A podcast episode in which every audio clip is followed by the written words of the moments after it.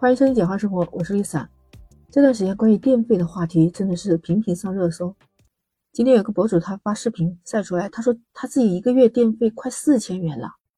不知道你或者你的朋友有没有遇到这样的问题呢？哎，到底是谁偷走了我们的电费呢？可能我们自己家里真的有电老虎。那我们在用电的时候应该注意哪些呢？欢迎关注订阅简化生活，我是 Lisa。最近就是这名博主，他分享了他使用踢脚线取暖器的经历。他说，在一个月的时间里面，他每天都是二十四小时打开的，然后这个取暖器给他创造了惊人的耗电量，一千六百度耗电量，就直接导致他电费飙升到三千四百八十一元。我看到这个视频的时候，我开始还以为他是在北方，天气特别冷，所以他耗电量大。结果没想到他人在上海，而且他的视频发到网上以后，很多网友也回忆有跟他相似的经历。实际上啊，现在这个取暖器也是五花八门的。以前呢就说的是小太阳啊、电热毯，现在除了这些，还有那个暖手的，也是自动加热的，插电就可以用的。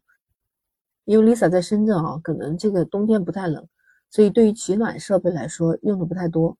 我最多就用个小太阳，或者是就是开空调的那个暖气。像他这说的踢脚线取暖器，哇，这应该还是一个新鲜事物吧？他说：“这个装机功率其实也不大，每平米就是三十到四十瓦，而且制暖的效果非常好。关键是它方便收纳呀。要我说，换的是我，我也会买。而且很多的人都肯定很喜欢这样的。本身吧，像南方或者有些地方的冬天时间又不长，但是又必须要取暖，那买了一个东西放在家里面只用两个月，然后剩下的十个月都不用，确实是占地方，又不太好收拾，下一次还要用。”所以我觉得这个踢脚线暖风机可能真的是爆款产品。有数据说，这踢脚线式的取暖器，从二零二一年的占市场份额百分之二十七点六，已经上升到了百分之三十三点一。我觉得这蛮高的了。当然了，按照正常使用的频率看，这个踢脚线式取暖器的耗电量其实不太少，但也还是可以接受吧，我想。毕竟它取暖只是靠它的功率还有耗电量嘛，那你说根据博主说的，他家的这个踢脚线式取暖器是被忽视了，结果一天二十四小时连轴转，还足足开了一个月，那这真的是，是不是也从另外一个方面来说，它这个电暖器制热能力还是不太强？哎，说完他，我跟你说还有一家，那这先生他们家真是奇了怪了，他说他们家有一个月用了两千一百七十度电。光电费就是一千一百多，这事情是发生在哈尔滨市的一个王先生家。他说这个电费高的离谱啊！关键是王先生家只有电视、电饭煲、烧水壶这些简单的家用电器，他平时用电量就在四十到五十度中间。但突然有一个月，他收到了两千一百七十度的电费，难道是家里的电表坏了吗？后来检查了也没有问题，后来还是供电局的人给他查到了。发现他这个是房子漏电了。他说：“嗯，王先生的房子呢是铁皮样板房，电线是直接接触了铁皮，长时间就破损了，这样就导致漏电了。”那王先生说：“我天天在屋子里面住着，为啥他就没有电到我呢？”供电局的解释是这样的：铁皮的房子没有地基，导电连接地下，所以电它不会电到人，它也不会打到你。王先生的家有五十多个平方。也超出了电流打人的一个范围。供电公司的人拿电表去量那个活动板房的墙壁，就发现他们家的房子带电其实超达一百一十伏。所以，其实我们平时用电一定要留意一下家里异常电费的情况。王先生的问题倒是解决了，那为什么有其他的网友说他们家的用电量还是高居不下？这几年的疫情啊，大家的钱袋子都瘪了，所以就希望看着电费也能省一省。如果想省电，我们就要知道哪些电器最耗电。你看，像空调、电热水器、冰箱，这些是频率非常高的热能电器，电费一般大头就是来源于它们。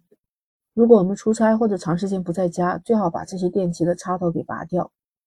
还有一种储水式的电热水器，像饮水机啊这些也是一样的，长时间不用的时候就把插头拔下来，因为这些电热水器、饮水机。它的水是到常温以后又到沸腾，沸腾以后时间长凉了，它又要煮沸，所以一直在反复加热、反复用电，这耗电量肯定就大了。另外，你知道哪一些电器它在待机状态下也在耗电吗？而且和你在使用的时候的耗电量、功率差不多。你像我们平时用的机顶盒，我跟你说，这个机顶盒可是小型电老虎，就是你如果不用的话，最好把它关掉电源。它在待机状态下和工作运行状态下的耗电量几乎都是一样的。还有啊，Lisa 这里有一些省电的小妙招，比如说，你说冰箱里面的食物，你最好放的稍微集中一点。这样它的冷藏的温度也比较好，而且还减少冰箱的耗电量。都知道冰箱是耗电大户嘛。还有一个像夏天我们开的空调的温度，最好就是开到二十六到二十八度，这样人体比较舒适的环境，没有必要开的过冷。过冷的话，这耗电量也会大。再有就是我们看电视的时候，图像的亮度和音量都应该调的恰当好处。声音大也是耗电的，那图像的亮度更大，那当然是耗电了。而且还对眼睛不好，对吧？另外一个，大多数家里都有电脑，那电脑如果没有用的话，最好开启睡眠模式。睡眠模式下耗电量是七点五瓦，但是待机状态下是五十二瓦。如果长时间不用电脑的话，最好把电源给掐断，因为你通电情况下，电脑里面的硬件它还是有功耗的。最后再说到，我们有一些太旧的电器啊，最好是把它扔掉，因为时间太久了，它耗电量更加大。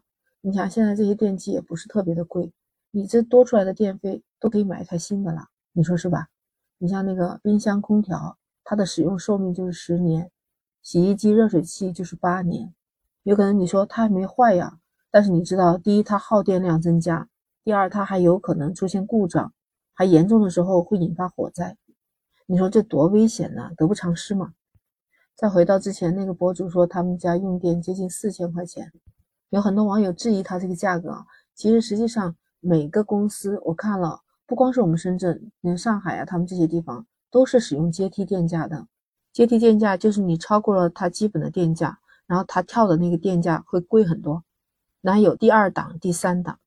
不过也有网友他说出了他自己用电的方式啊，他说自己家也有一个这种踢脚线式的电热器，他说这个东西如果火力全开超过两千瓦的话。一个小时就是两度电，一天四十度，一个月超过一千度电。它有一个，不过它设置好了温度和定时。你看它这样就还稍微好一点，不过他现在也是不怎么用了。他是在南方城市，他说睡觉之前开一开空调就可以了，是吧？按照自己的实际生活经验来说，我觉得这样挺好的。还有的网友也分享了，他说电取暖器你看是不太大，就是小电老虎，还有不少的空调也还挺费电的。实际上用过它们的都知道，比空调费电要贵三倍。确实有网友说，一个踢脚线取暖器比空调还费电呢。我果断打消了买踢脚线取暖器的想法。Lisa 也没用过这个踢脚线取暖器，不过下次真的如果要买的话，我真的要好好看一看它的功率，看看它怎么样选择了。以后我如果买了，我一定发一个攻略发给你们听。不知道你们家用的是什么取暖器呢？欢迎在评论区发表你的意见。那我们今天就聊到这儿，下期简化生活再见。